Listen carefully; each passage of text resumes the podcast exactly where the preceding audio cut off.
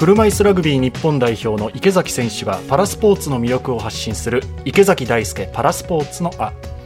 今週は先週に引き続きユニバーサルデザインについて企業や自治体のコンサルティングをしている株式会社ミライロの代表取締役社長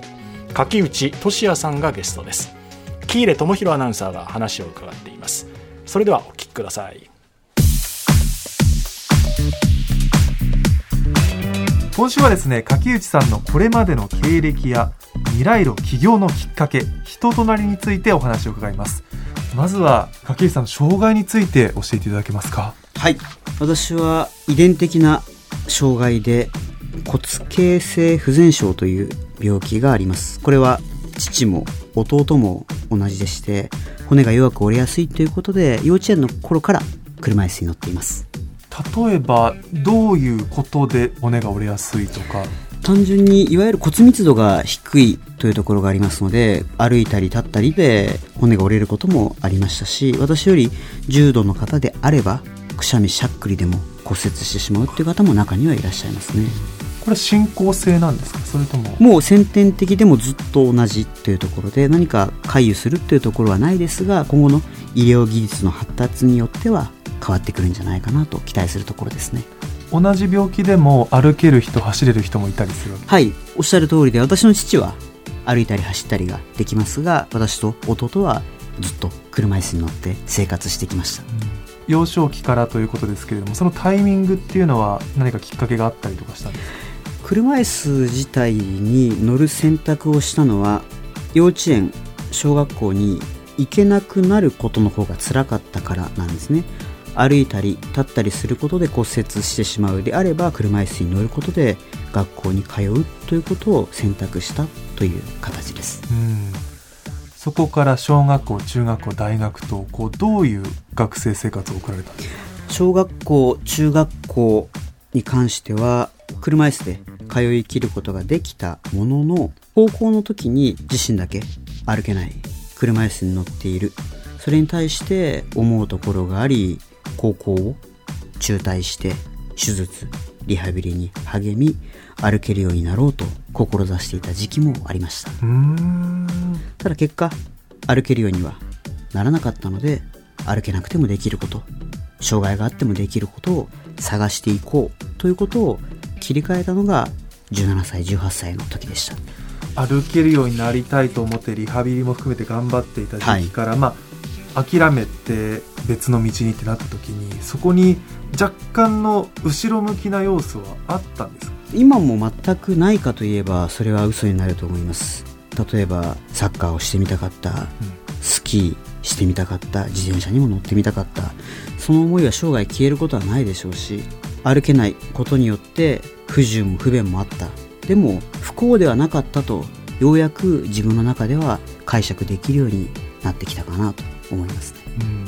そこからまた大学に行こうと。はい。昔は大研今は高卒認定試験と言いますがそれを取得して大学に入りました。大学に入ってから一つ転機があったんですが学費を生活費を賄うためにバイトをしなければいけない、うん、でも車椅子に乗ってる。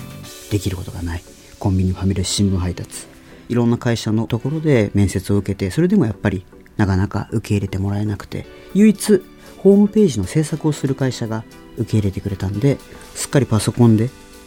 何か作業するのかなと思ったら任せられたのが営業で。営業も回れる件数が少ないっていうハードルがあったものの数ヶ月経った頃には私が一番の売上成績を上げていてそれは多くの人に覚えてもらえたから。この時当時の上司が歩けないことに胸を張れと車椅子に乗っていることでお客さんに覚えてもらえているのであればそれは強みだろうと障害があることに誇りを持てとそんな言葉を授けてもらえたので歩けなくてもできることから歩けないからできることそれに切り替えられた瞬間が大学生の時でした。起業するきっかけは私は大学最初都内の大学に進学しようと思ってたんですが大学がいざ行ってみたらバリエフリーでなかったと。当時障害のある方で大学に進学している方というのは5000名切ってたんですね。彼らの選択肢は狭かった。よってそれを広げるためにはどうしたらいいかと考えると教育機関のバリアフリーを進めていくこと。またはバリアフリーが進まなくともその学校がどういった状況かということが分かればよい。そこでバリアフリーの地図を作るなどという形でのアプローチを行ってそこが教育機関でどんどんどんどん広がっていった後に今度は企業自治体と裾野が広がっていった形でしたね。株式会社という形を取ったのはいつですか？これは大学3年生の時ですね大学3年生で起業するとか会社を作るとか僕には考えられないです。やっと僕もそういうことしようかなと思い始めてる中でそんな早くからやるってなんでそう思っちゃったんですかね。多分多分ね柿内さんがはい。小さい頃から車椅子になって、い、ろんな苦労もありながら不便さも感じながらっていう経験からあ自分だけじゃなく他の人もそういう思ってる人がいるからこそ、うんうんうんじゃあこういうことをしたらもっともっと良くなるんじゃないかなって思って起業したってことですよね。そうですね。最初は自身のないしは弟にとっての不便が少しでも減ったらいいなという考え方が強かったところですがよくよく見てみれば障害のある方965万人。その周囲には家族も友人も同僚もいると。こういった課題を解決していくことは多くの人にとって暮らしやすい未来につながるだろうなというのも大きな原動力にはなりましたね。うん。結構小さい頃って自分が障害を持ってるっていう意識があんまなかったんう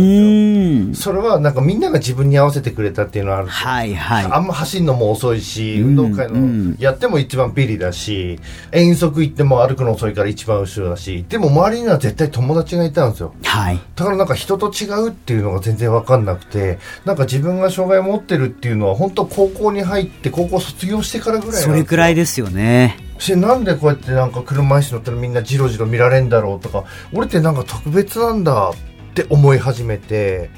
でも今となるとすごい自分に誇りを思えるんですよ。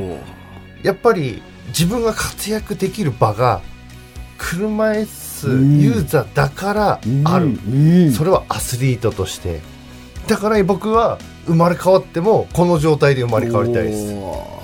でそこでもっと早めに今柿内さんがいろいろ言ってくれたことを僕が早めにやっていきたい。早めにやってもっともうもう住みやすい街づくりをもっていうのをどんどんやっていきたいな、はい。今からでもできますから、ぜひ一緒に。本当ですか、はい。言いましたね。はい。一緒にって言いましたね。まあ僕は僕の役割があって、うん。もうやっていきますけども、それでもやっぱりこうやってアスリートとしてやっていく人いるから、もうどんどんどんどん発信してそれをあみんなこういう人がいるんだじゃあこういうことをしなきゃいけないっていうので柿内さんお願いしますよっていうふうに、まあ、バトンをつなげていきたいなってやっぱすごく思いましたね。柿内さんのね上司からあの歩けないことに誇りを持て歩けないからできることがあるんだっていう。覚えてもらえるからと、ねえ逆手にとってっていう話ですけども強い方ですよ。本当です。あとは池崎さんが途中ポロって話してましたけど僕もしようと思ってるんだよね。ね。ね。だから起業なのを考えてらっしゃるんですかね。ね。なんかワクワクしてきました聞いてて。ね。本当に胸が熱くなる思いでした。池崎大輔パラスポーツのあお届けしました